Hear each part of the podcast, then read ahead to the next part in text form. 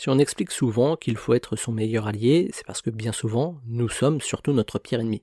Nous sommes nombreux à nous auto-saboter au quotidien, volontairement ou involontairement, ça change pas grand chose. Mais comment on sait qu'on s'auto-sabote? Parce que c'est pas toujours évident pour s'en rendre compte et difficile de corriger un comportement qu'on ignore. Un peu comme la procrastination, il y a plusieurs signes qui ne trompent pas.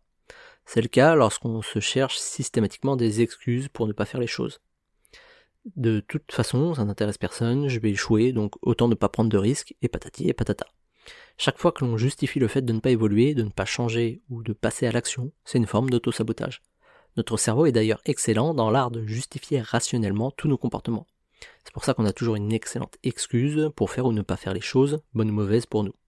Et gardez en tête que dès que vous commencez à vous trouver des excuses, c'est une forme d'auto-sabotage. C'est aussi le cas lorsque vous perdez votre temps sur des tâches inutiles.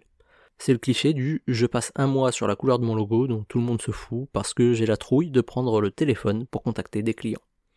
L'exemple parfait de l'autosabotage. Perdre du temps sur des tâches sans importance parce que on n'ose pas faire le grand saut. Mais en attendant, on perd du temps qu'on ne retrouvera jamais.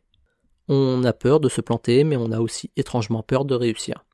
Si ça peut sembler dingue, en réalité ça ne l'est pas tant que ça quand on garde en tête que la réussite s'accompagne souvent de problèmes. Admettons que vous êtes en micro-entreprise vous pouvez refuser de trop gagner, sans forcément le savoir, parce que vous n'avez pas envie d'affronter toutes les galères qui vont avec le changement de statut, les prises de tête juridiques, les impôts qui vont vous tomber dessus, etc. Et enfin, on s'auto-sabote lorsqu'on est beaucoup trop perfectionniste. Le perfectionnisme est loin d'être une qualité, c'est même pas une réponse efficace en entretien d'embauche. Peu importe pourquoi on est perfectionniste, ambitieux, la peur d'échouer, etc. Le fait est qu'on perd souvent beaucoup trop de temps sur des détails qu'on sera les seuls à voir dans tous les cas. Et comme on dit toujours, mieux vaut fait que parfait.